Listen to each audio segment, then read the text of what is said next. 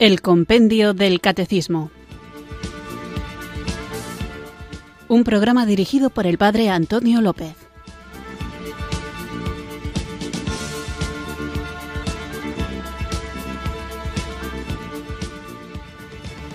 Muy buenas tardes, queridos oyentes de Radio María. Recibido un cariñoso saludo desde Irurzun, en Navarra, quienes sintonizáis una tarde más esta emisora que cambia vidas, la Radio de la Virgen, Radio María, para acudir a la cita diaria que tenemos juntos para ir conociendo cada vez más en profundidad el contenido de nuestra fe católica. Quienes sintonizáis Radio María para escuchar el programa El Compendio del Catecismo. Vivimos en un mundo en el que gracias a las redes sociales y a la facilidad de acceder a información que tenemos, podemos caer en una especie de incertidumbre.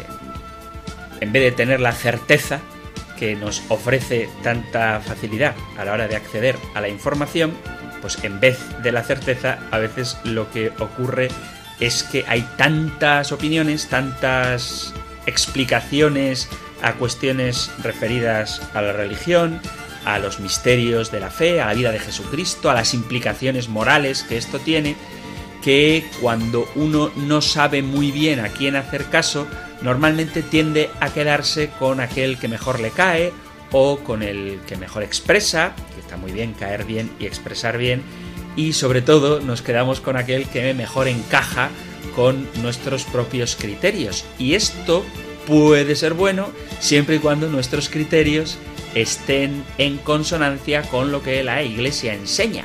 Y desafortunadamente no siempre es así. Y alguno me podría reprochar, ya claro, entonces te tengo que hacer caso a ti, ¿no?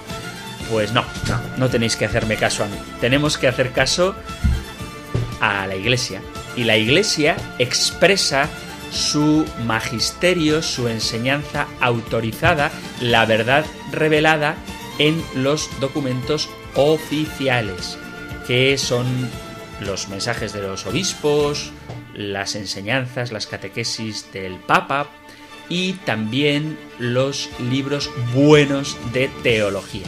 Pero claro, ¿quién tiene la posibilidad de leer todos los libros de teología o cómo saber qué libro de teología es bueno o es malo? ¿Cómo sé si la opinión de mi cura favorito o de mi teólogo favorito, aunque no sea cura, es correcta y concorde con lo que la Iglesia enseña? Pues mirad, lo bueno que tenemos es que no tenemos la necesidad de elegir al azar, sino que tenemos documentos, tenemos libros en donde está explicado lo que la Iglesia enseña, todo lo que la Iglesia enseña. En concreto, tenemos el Catecismo de la Iglesia Católica y de manera más compendiada, de manera más resumida, el compendio del Catecismo, a lo que dedicamos este programa. Esto os lo recuerdo porque si tenemos dudas de si algo es ortodoxo, de acuerdo con la sana doctrina o no, no hay más que coger el catecismo de la Iglesia o el compendio del catecismo y si aquello que estamos oyendo contradice lo que enseña el catecismo o el compendio del catecismo, o contradice lo que dice la Sagrada Escritura, o contradice el modo en que la Iglesia Católica interpreta determinado pasaje de la Sagrada Escritura, eso hay que rechazarlo como verdadero. Hay que rechazarlo como verdadero porque no todas las opiniones tienen el mismo valor. Todas las personas sí, pero no todas las opiniones. Así que vamos a pedir al Espíritu Santo que no nos deje desviarnos por las emociones, por la emotividad, por los gustos, por las inclinaciones naturales, sino que nos abramos a la verdad plena que el propio Espíritu Santo nos revela y que se encuentra plena en la Iglesia Católica. Así que para que el Señor ilumine nuestras mentes y ensanche nuestros corazones, invoquemos juntos el don del Espíritu Santo. Ven Espíritu, ven Espíritu, ven Espíritu,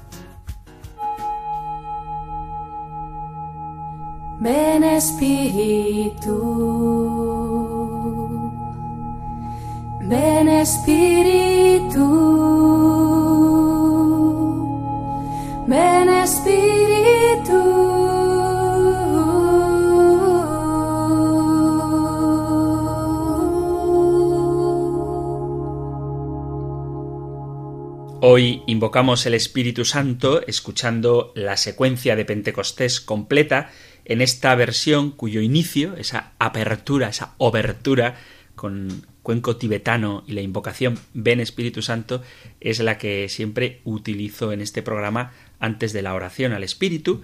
Y es una canción que se llama Ven Espíritu Pentecostés de un disco llamado Tierra de Bendición hecho por las religiosas concepcionistas. Y pongo la canción entera porque de vez en cuando es bueno que los que seguís este programa sepáis de dónde sale la canción y también porque en más de una ocasión ha habido algún oyente que tanto en el correo electrónico compendio arroba radiomaria.es como en el 668 594 383 de WhatsApp ha preguntado de dónde sale esa melodía. Bueno, pues esa melodía sale de esta canción que es Ben Espíritu, Pentecostés, del disco Tierra de Bendición de las religiosas concepcionistas. Y respondo a esta pregunta si al inicio del programa con la sintonía habitual del programa, porque hoy, queridos amigos, queridos oyentes, dedicaremos el programa, como ya viene siendo habitual hacerlo habitual, habitualmente, frecuentemente, a las preguntas, a las intervenciones, a los testimonios, a las cuestiones que vosotros, con vuestra generosidad, con vuestro interés, dejando de manifiesto que no sois oyentes pasivos, sino que os gusta también participar, hacer vida, hacer propio todo lo que el compendio del catecismo nos plantea y las cuestiones que de las preguntas del propio compendio se pueden derivar y enviáis al correo compendio arroba radiomaria.es o al número de WhatsApp 668 594 383. Así que el programa de hoy es explícitamente dedicado a vosotros. Todos los programas son dedicados a vosotros porque el compendio del catecismo está escrito para nosotros, pueblo de Dios, para que podamos alimentarnos con un alimento sólido, nutritivo, saludable, que es la doctrina de la Iglesia Católica, y vamos allá a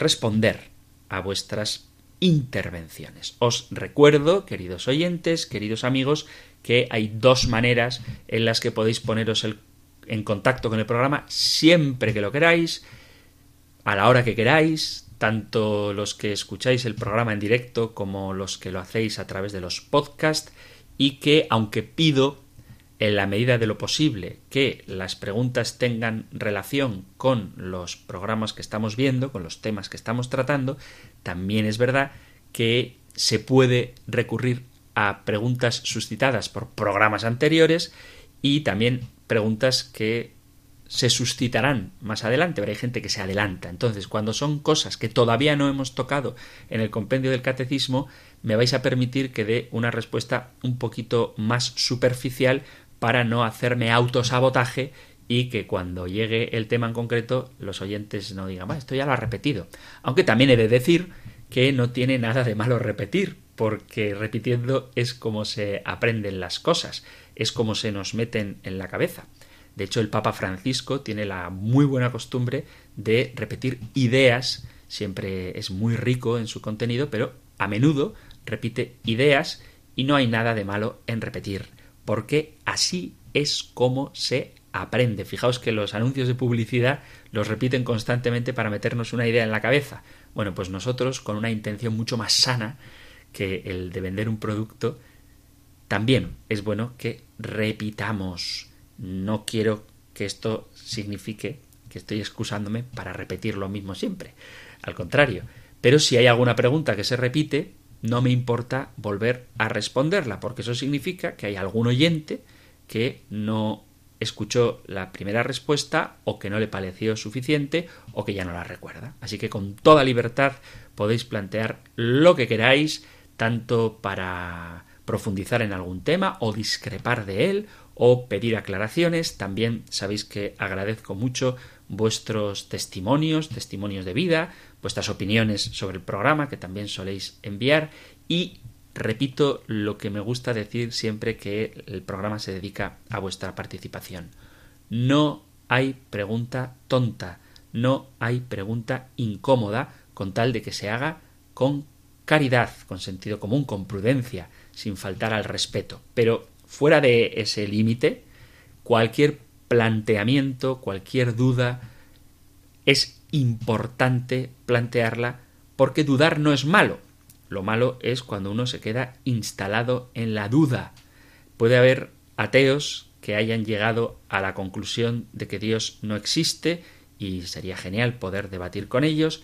Hay, de hecho, muchísimos creyentes que han llegado firmemente a la convicción, razonadamente, argumentadamente, a la convicción de que Dios existe y que se nos ha revelado en Jesucristo, y es una opción muy adecuada, es la más adecuada, pero lo que no me gusta a mí, que nadie se sienta ofendido por esto, es la posición agnóstica.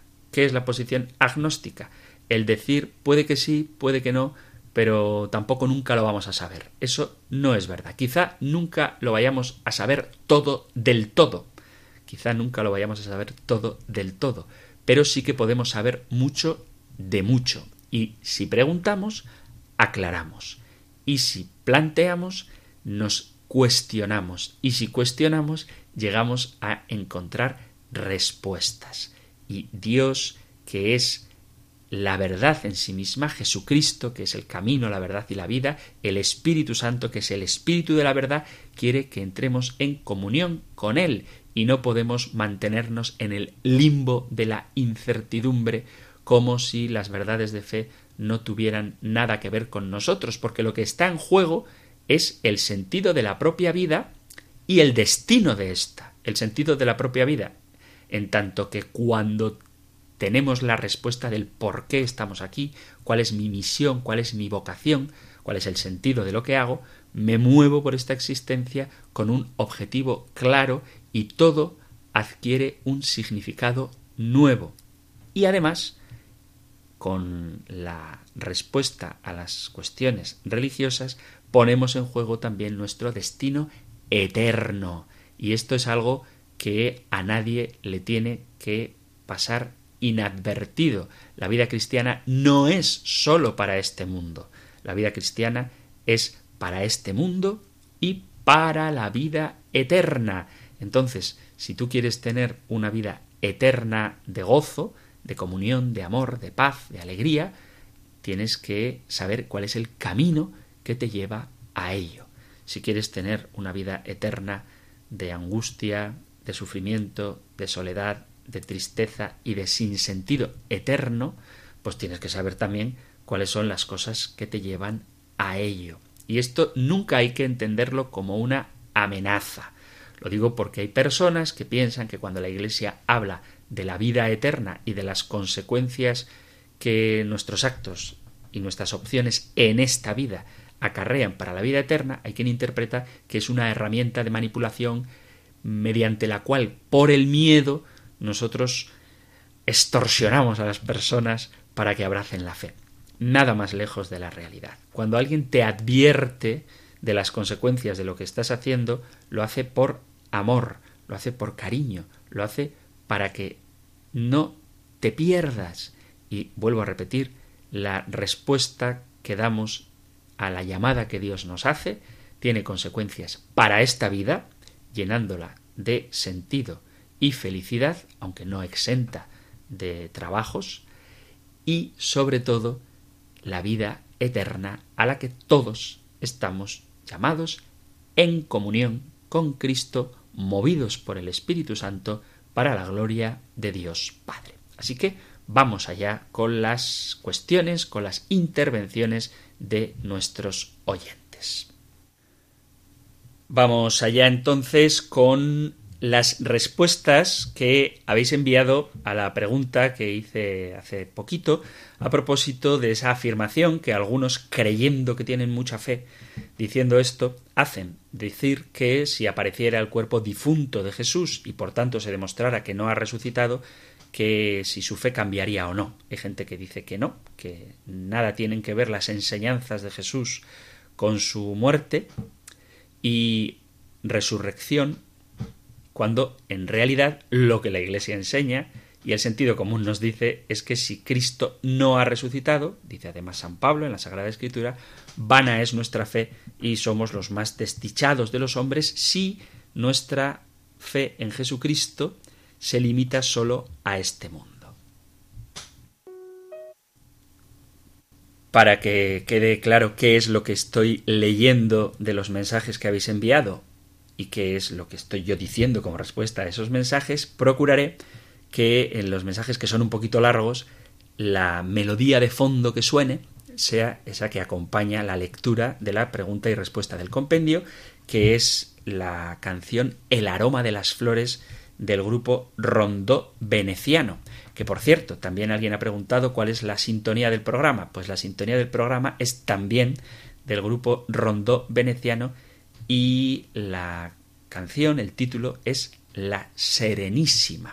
Así que la Serenísima es la que abre y cierra el programa como sintonía y lo que acompaña la formulación de las preguntas del compendio es el aroma de las flores.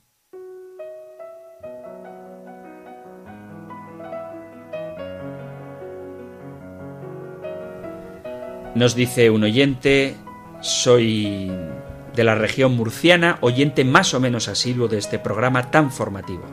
Normalmente me maravillo de la capacidad excepcional de comunicación del padre Antonio López, pero esta tarde, explicando el valor de la resurrección en Cristo para el cristianismo, me ha dejado pasmado. Gracias, gracias, gracias y más gracias por todo ese regalo de luz en conocimiento y comprensión que nos das cada día. Imaginando cómo debe empapar a todos los oyentes de verdad Veo claramente cómo está actuando en él el Espíritu Santo, esparciendo tanta verdad y vida en todos los que le escuchamos. Espero que seamos muchísimos porque de verdad que este mensaje que nos da no tiene precio. Muchas gracias al programa y en especial al sacerdote que lo hace con tanta capacidad y talento. Gracias por lo que nos dais. Gracias por el regalo tan precioso que me dais cada día que os escucho. Pues muchísimas gracias a ti por este mensaje tan positivo y pido oraciones para que el Señor me ilumine, me ayude, no solo a enseñar bien, sino a vivir bien, para que sea un sacerdote según el corazón de Jesús.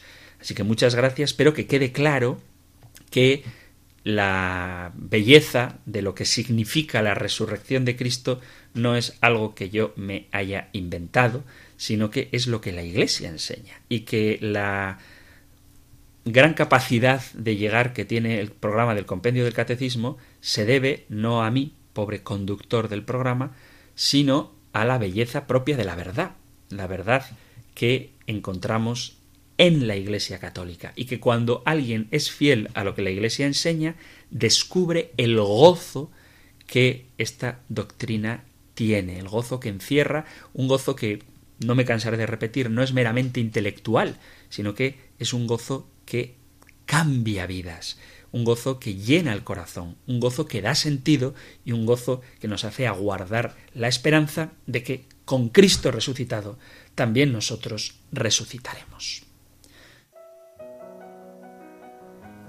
Y otro mensaje enviado también como el anterior al número de WhatsApp 668-594-383, 668-594-383 Dice así, Hoy el padre Antonio López, en el programa Compendio del Catecismo, ha disertado sobre la resurrección de Jesús, aclarando algunos matices de dudosa procedencia entre la gente incrédula al respecto del tema que ha tocado hoy. Mi opinión es esta. Jesús vino a la tierra hace unos dos mil años, enviado por Dios para padecer por nuestros pecados, envueltos en rebeldía contra el mismo Creador. Cristo ha resucitado sin lugar a dudas. Él mismo dijo que era el camino, la verdad y la vida, y fue en todo consecuente con sus palabras, vinculadas en su fuerte lazo estrecho con sus obras. Realizó milagros que sólo él podía llevar a cabo y prometió que se levantaría de los muertos al tercer día. Respiraba divinidad por cada poro de su piel, y no vino al mundo por los justos, sino por los pecadores, que son los que verdaderamente necesitan un médico que los sane de sus heridas. Jesús, con el sacrificio de su tortura y muerte en la cruz, se llevó con él los pecados de la humanidad, nos tendió la mano y lo sigue haciendo en el presente, dejándonos una única opción. O estamos con él o estamos contra él. Dios no obliga a nadie a seguirle, nos quiere tanto, que nunca nos quita la libertad de elegir. Jesús dio su vida por todos nosotros demostración más grande de amor no podía haber hecho, pero todavía mucha gente lo rechaza porque no han tatuado en su corazón sus palabras y su promesa. El hecho de la resurrección está constatado y hay milagros eucarísticos que ponen en evidencia que Jesús está vivo para siempre. Si no hubiera resucitado, nacer a este miserable mundo no tendría en absoluto sentido y Dios quedaría como un completo farsante sin sacar nada en limpio con la muerte de su Hijo Jesús. Resucitó y está vivo. Solo hay que abrirle el corazón y Él entrará y transformará tu vida. Nada volverá a ser igual. Él es fuente de vida y en Él se sacia mi sed. Gracias, Padre Antonio, por asomarse cada tarde y explicar con fundamento lecciones del Evangelio que hagan a la gente cuestionarse el rumbo de su vida. Muchas gracias y enhorabuena por su programa. Pues muchas gracias a ti y ya veis que no hace falta que haga yo el programa porque cuando alguien como esta oyente que ha enviado el WhatsApp tiene claros los conceptos, los escribe de una manera sintética. Acabamos de escuchar prácticamente un credo, el contenido de nuestra fe católica muy bellamente expresado y sobre todo lo que dice el mensaje al final es la fuente de vida y en él, en Jesucristo, se sacia mi sed. Cuando Él entra en tu vida, nada vuelve a ser igual. Así que veis el nivel que tenemos en este programa y lo bien que os expresáis los oyentes y lo claro que tenéis, lo fundamental que es para la fe que verdaderamente Jesucristo haya resucitado.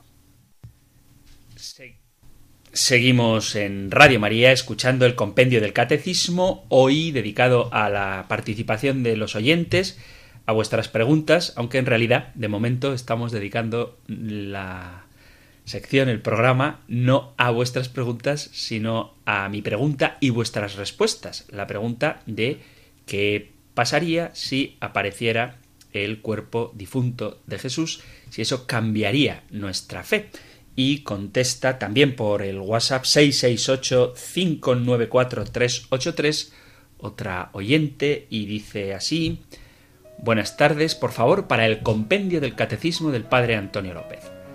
Estimado Padre Antonio, en contestación a su pregunta de esta tarde, que puede compartir si lo cree oportuno, lo primero que yo haría en el hipotético caso de que se probara científicamente que no ocurrió la resurrección de Cristo sería dejar de escuchar su programa, luego replantearme toda mi vida e intentar recuperar el tiempo que me parecería haber perdido. Me sentiría, como otras muchísimas personas, entre los seres más desgraciados de la tierra, en efecto, en palabras de San Pablo. Pero es solo una hipótesis que con la ayuda de Dios jamás se demostrará, pese a los esfuerzos que hacen algunos por engañarnos con supuestos hallazgos arqueológicos abundan los fake de presuntas excavaciones científicas en muchos temas. Siguiendo con el ejemplo que nos ha puesto, la arqueología es una ciencia auxiliar de la historia y para que un hallazgo arqueológico, prueba material, tenga realmente valor científico, histórico, debe apoyarse de algún modo en los textos, testimonios, prueba, historiografía, y en la iconografía, el arte, las imágenes, las monedas. Resulta que el hecho realmente demostrado es la resurrección de Cristo, porque cumple los tres criterios. El testimonio de múltiples testigos que vieron a Jesús resucitado, como consta en los textos, historiografía. El hallazgo del sepulcro vacío, prueba material, y la confirmación iconográfica en la sábana santa de Turín.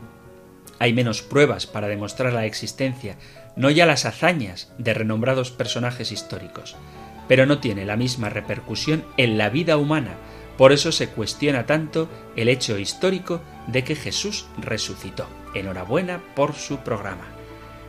Mm, desde Toledo. Pues muchísimas gracias, querida oyente, por esta enhorabuena y gracias también por tu muy completo mensaje. Efectivamente, hay pruebas sobre la existencia de Jesús, sobre sus enseñanzas y sobre su resurrección, pruebas históricas mucho más abundantes de las que tenemos sobre la mera existencia de otros personajes históricos. Y una cosa muy interesante que dice esta oyente es por qué ese empeño en negar la resurrección de Cristo pues efectivamente se trata de negar porque no es un acontecimiento histórico extraordinario sin más, sino que el hecho de que Jesús esté vivo, esté resucitado, tiene implicaciones para la propia vida. Porque si Cristo ha resucitado, todo lo que Él ha predicado, todo lo que Él ha enseñado y su redención son reales y esto nos pone en juego la propia existencia. Sin embargo, la existencia o no de un, por ejemplo, Sócrates, pues más allá de sus frases filosóficas o de su forma peculiar de reflexionar, tampoco hacen que tu vida cambie. Si existió Carlomagno o Confucio, pues más allá de lo que históricamente dejó en las huellas del pasado o de sus escritos más o menos filosóficos o profundos, no te implica en tu vida cotidiana, no te implica una transformación vital. Pero si Jesucristo ha resucitado, si Él es Dios con nosotros, si Él ha anunciado el reino, si Él ha marcado un camino para la vida diferente al que llevaba la humanidad hasta el momento en el que Él se ha revelado, eso obviamente te pone en juego. Y cuando algo te pone en juego, entonces ya, como tienes que cambiar de vida, no lo aceptas tan fácilmente como si fuera simplemente un acontecimiento sin más. Por eso es tan importante la resurrección, porque creer en que Jesucristo ha resucitado no significa asentir que un acontecimiento histórico ha sucedido sin más, sino que significa asimilar un nuevo estilo de vida, una nueva forma de entenderte, una nueva forma de entender a tu prójimo, una nueva forma de entender el mundo y una nueva forma de entender a Dios y lo que esto conlleva, que como decía al principio, tiene consecuencias para la vida eterna. Así que una muy, muy buena respuesta también de esta oyente de Toledo a la pregunta que hacía sobre qué pasaría si Jesucristo no hubiera resucitado. Pues pasaría que todo aquello sobre lo que edificamos nuestra vida, no simplemente nuestra práctica religiosa, nuestra hora de los domingos por la mañana o nuestras actividades puntuales, pues escuchar Radio María, rezar el rosario, asistir a catequesis, no solo eso, que ya sería mucho, sino que todo el sentido de nuestra vida se vería truncado. Y una última respuesta enviada por WhatsApp al 668-594-383 de otra oyente. Dice, después de felicitar por el programa, que agradezco, dice Padre Antonio López, le doy las gracias a Dios por el don que le ha concedido de comentarnos el catecismo y a usted por aceptarlo, que Dios lo bendiga y a nosotros que le escuchamos también, pues que Dios nos bendiga a todos. El hecho de haber aceptado esto, pues es un, un regalo que me hicieron y agradezco a los directores, a los gerentes, a los responsables de Radio María que hayan querido contar conmigo para este proyecto tan bonito de explicar el compendio del catecismo, pero sostengo, y lo digo con toda sinceridad, que cualquiera que se mantenga fiel a lo que el catecismo enseña, pues lo haría igual de bien o mejor. Pero sigue diciendo esta oyente, y si yo no creyese en la resurrección, tendría que creer en la reencarnación para pasar en el último instante a la nada, sabiendo que todas mis malas acciones habrían tenido su justo castigo, pero esto también sería la nada, porque no serviría para nada, ya que todos terminamos en la nada. Yo, dice la oyente, me quedo con la resurrección. Pues efectivamente, ya tendremos tiempo, no quiero entrar ahora en ello, porque comería todo el rato que queda del programa, de la reencarnación pero al final la reencarnación, en el mejor de los casos, te aboca a la nada, a la disolución de tu identidad personal.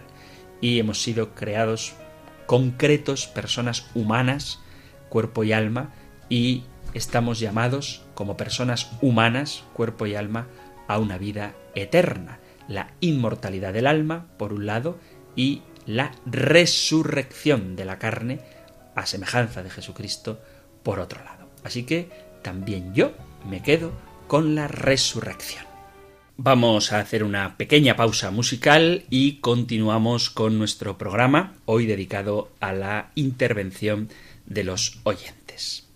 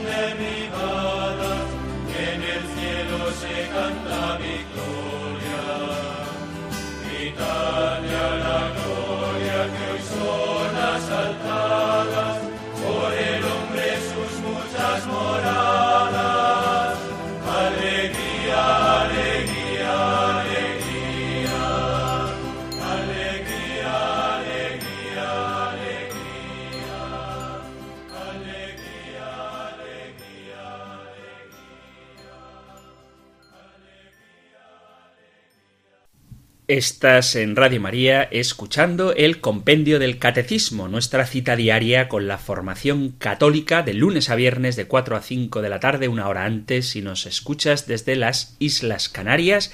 Y hoy estamos dedicando el programa no a una de las cuestiones que plantea el Compendio del Catecismo, sino a las cuestiones que planteáis vosotros, queridos oyentes, y que podéis formular en el 668-594-383 por WhatsApp.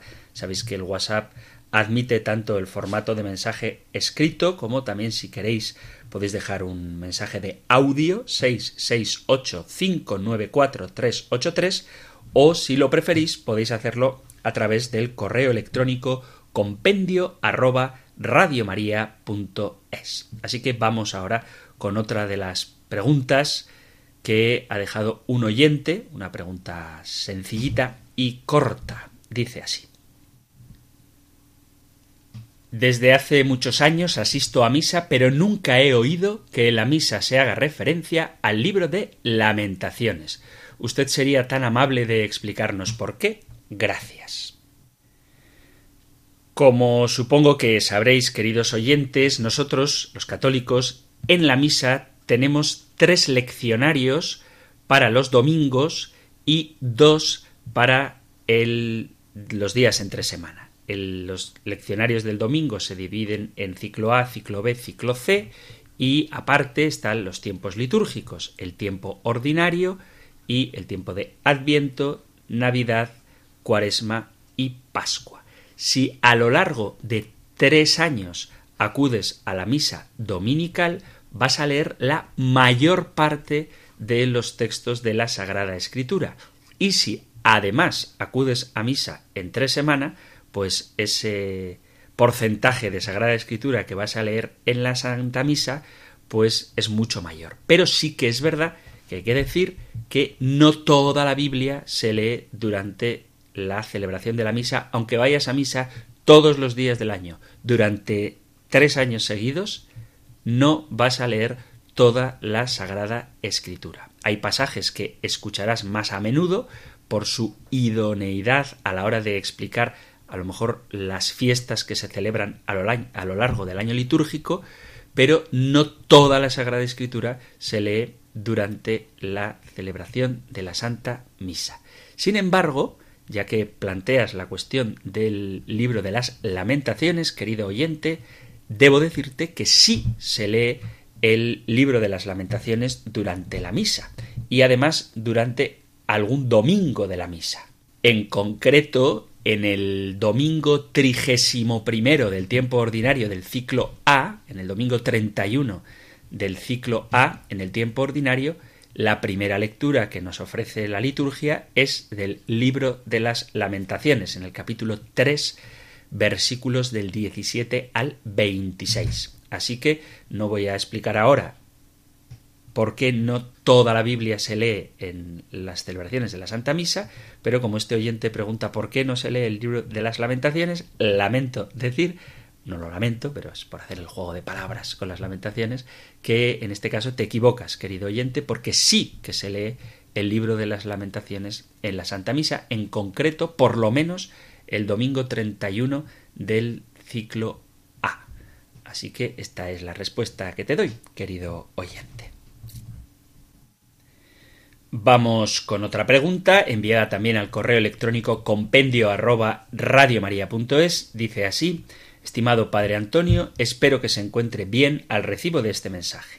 Me llamo María José Asensio y soy una fiel radioescucha de su programa. El compendio del catecismo desde el primer día, así como de la radio de la Virgen en España. No tengo inconveniente alguno en que cite mi nombre, más bien sería un honor. Le escribo para agradecerle personalmente su misión formadora y evangelizadora por medio de las ondas y para pedirle que por favor explique en qué consiste ofrecer el santo sacrificio de la misa, bien por nuestros difuntos o por otras intenciones particulares. También le agradecería que explicase cuál es el modo de hacerlo correctamente, ya que personalmente me he llevado más de una decepción cuando he ido a solicitar una misa por un familiar o amigo difunto y luego me he encontrado con la sorpresa de que esa misma misa se ofrecía por unos cuantos más. Podría ampliar la información con lo que el derecho canónico dice al respecto y con lo que usted personalmente pueda aportar al respecto con su conocimiento y experiencia. Un abrazo fuerte en la fe de nuestro Señor Jesucristo con afecto y mi oración. Pues muchas gracias por tu mensaje y por tu oración y también por tu afecto y vamos a ver qué decir al respecto del ofrecer la misa por varios difuntos. El sentido que tiene ofrecer la misa por los difuntos es que Jesucristo se ofreció a sí mismo por la salvación del género humano en el altar de la cruz y quiso dejar a su esposa, a la Iglesia, el memorial de su sacrificio y también su presencia real. Todos los bautizados, cuando celebramos la Santa Misa, nos unimos a Cristo y le participamos las intenciones personales que tenemos. La misa es el sacrificio redentor de Jesucristo y el fruto de ese sacrificio alcanza a todos los difuntos. A propósito de la misa por los difuntos, sí se puede celebrar por uno o varios difuntos cuando la persona que pide la misa sea la misma. Y también se puede celebrar la misa por todos los fieles difuntos, como la Iglesia de hecho hace cada 2 de noviembre por la cantidad inmensa de fallecidos que necesitan oración, o bien porque la necesitan y se les hace habitualmente, pero la siguen necesitando, o bien porque nadie se acuerda de ellos, cosa muy triste, o bien porque la gente que les recuerda no tiene fe. Bueno, pues por todos estos difuntos se puede celebrar la misa. Bien, ¿se puede celebrar la misa por varias intenciones? Hay condiciones para poder hacerlo. Por ejemplo, que haya escasez de sacerdotes.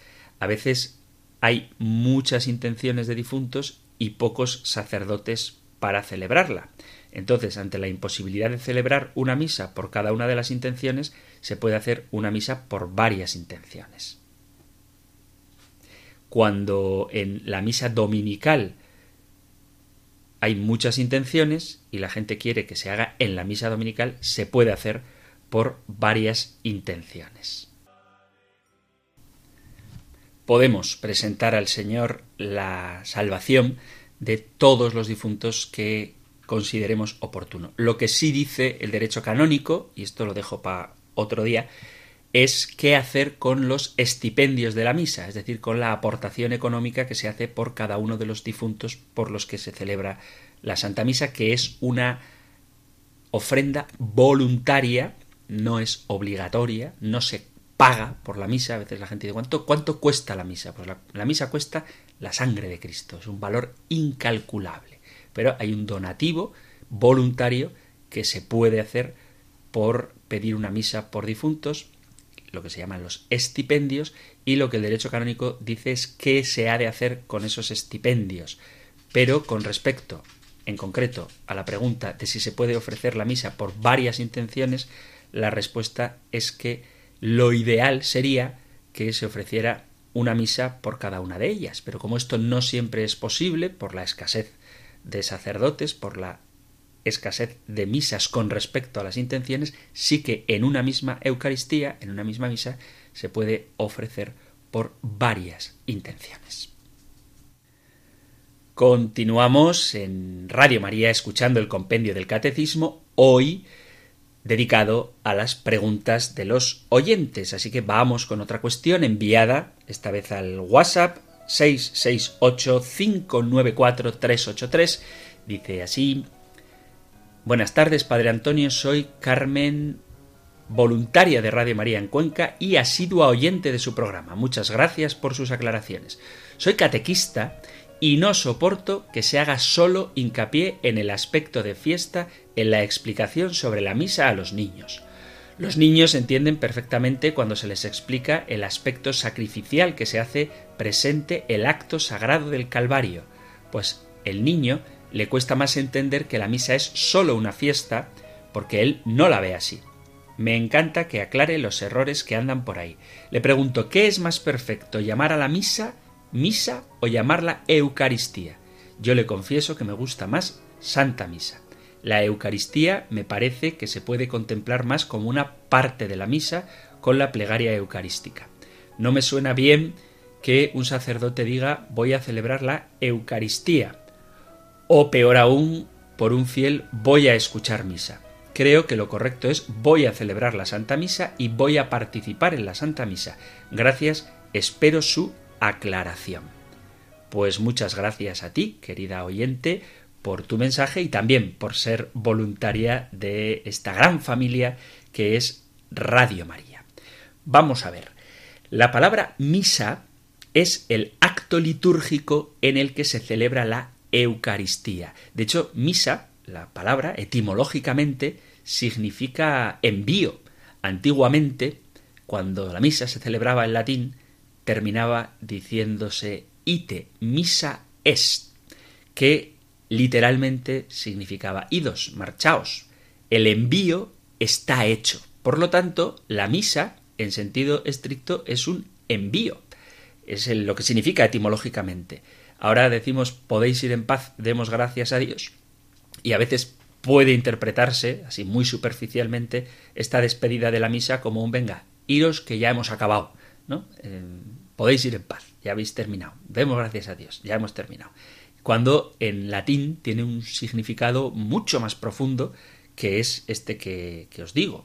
Ios, idos, marchaos, porque el envío está hecho. ¿Qué significa? Que lo que tú acabas de recibir en la celebración de la misa, en el sacrificio de Jesucristo, donde has escuchado su palabra, donde has pedido por las intenciones del mundo entero, donde has ofrendado la parte de tu trabajo que quieres ofrecer a Dios, donde has recibido el cuerpo de Cristo y has sido testigo presencial de su pasión, muerte y resurrección, pues todo esto que acabas de recibir, vete el envío está hecho. Eso es la despedida del ite misa es, y eso significa la palabra misa, envío. ¿Qué es más correcto, llamarlo misa o llamarlo Eucaristía? La palabra Eucaristía etimológicamente significa acción de gracias y la Eucaristía, la presencia real de Cristo en la Eucaristía, en el pan y el vino consagrados, se mantiene incluso cuando acaba la misa. Así que yo no creo que sea incorrecto decir voy a celebrar la Eucaristía, al contrario, es correcto decir voy a celebrar la acción de gracias y también es correcto decir voy a celebrar la misa, voy a celebrar el acto litúrgico mediante el cual Jesucristo se hace realmente presente en su cuerpo y en su sangre. A mí personalmente tampoco me gusta la expresión voy a escuchar misa, porque da la sensación de que es una acción puramente pasiva. Es mejor, es también una opinión que comparto contigo, querido oyente, voy a celebrar la Santa Misa o voy a participar en la Santa Misa. Entonces no es incorrecto hablar de celebrar la misa, ni tampoco es incorrecto hablar de celebrar la Eucaristía, aunque la Eucaristía es algo que se mantiene más allá del final de la misa. La misa es el acto litúrgico, es la celebración del Santísimo Sacramento y la Eucaristía es el Santísimo Sacramento que se mantiene vivo, latiente en el sagrario, actuante en el sagrario. Pero no es incorrecto. Sí que es verdad que sería bueno que aclaráramos que la misa ciertamente es una fiesta, en tanto en cuanto que se reúne una comunidad para participar de un banquete, que es el Cordero de Dios que nos sirve de pasto y pastor, Jesucristo, pero que ese elemento de fiesta no hay que entenderlo como una fiesta lúdica, sino como una fiesta litúrgica, como un acontecimiento en el que se celebra, se hace presente una realidad misteriosa que es el sacrificio de Cristo que se actualiza en cada santa misa, en cada Eucaristía. Y que al hablar de fiesta, obviando, negando, ocultando, callando el aspecto sacrificial, pues es un reduccionismo que nos impide ver la grandeza de lo que tenemos en el sacramento. Y otro WhatsApp, también hablando de la Eucaristía, enviado al 668-594-383, dice Buenas tardes, Padre Antonio López. Escuchando el programa me hago una pregunta. ¿Por qué en cada celebración de la Eucaristía no se nos da la sangre de Cristo como Él lo manifestó? Tomamos el pan, pero no la sangre. Un saludo. Tengo que decirle que se explica de maravilla y me encanta escucharle. Pidamos por la santidad de toda la humanidad. Pues muchísimas gracias por, la felicitación y bendito sea el Señor.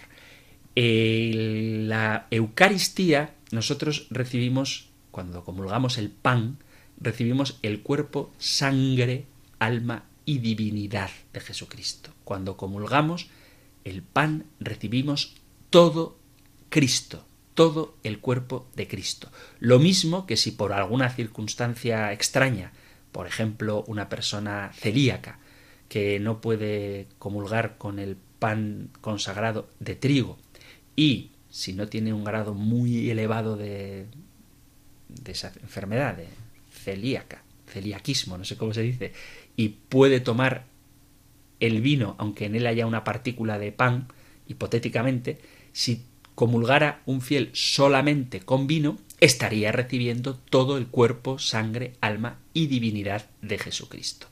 O sea, no es que por un lado los fieles reciban el cuerpo de Cristo solo y el sacerdote que comulga con el pan y el cáliz esté recibiendo el cuerpo y la sangre de Cristo, sino que en las especies sacramentales, en el pan y en el vino, está totalmente, totalmente todo Cristo, toda la humanidad y la divinidad de Cristo realmente presente en ese sacramento. La razón por la que no se da el vino es una razón práctica, una razón simplemente de higiene o de comodidad o de facilidad para que todos puedan participar del cáliz.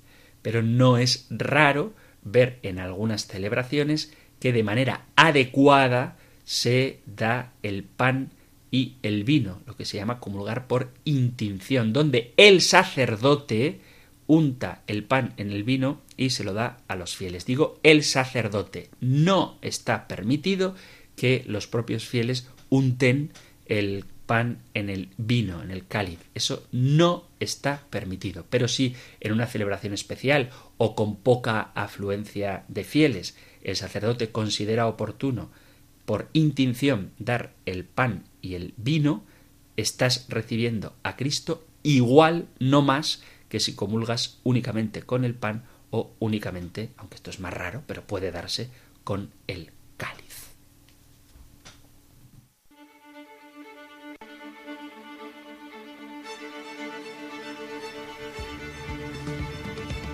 Queridos amigos, queridos oyentes de este espacio del compendio del catecismo, se nos ha terminado el tiempo, así que os recuerdo que si queréis enviar vuestras consultas, ya sé que han quedado muchas en la bandeja de entrada, pero no os desaniméis que veis que dedicamos el tiempo necesario para contestar a todas con paciencia.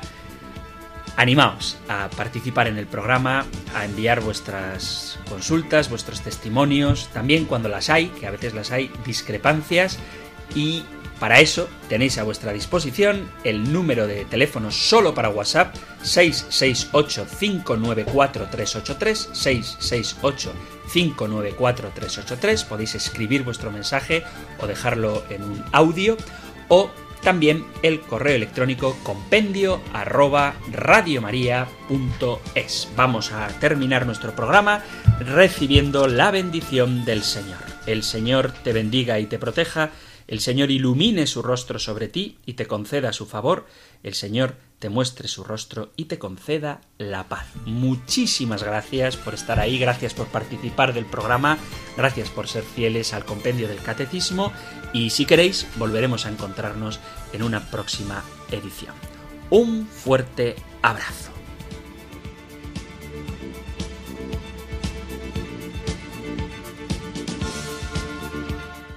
El Compendio del Catecismo. Un programa dirigido por el Padre Antonio López.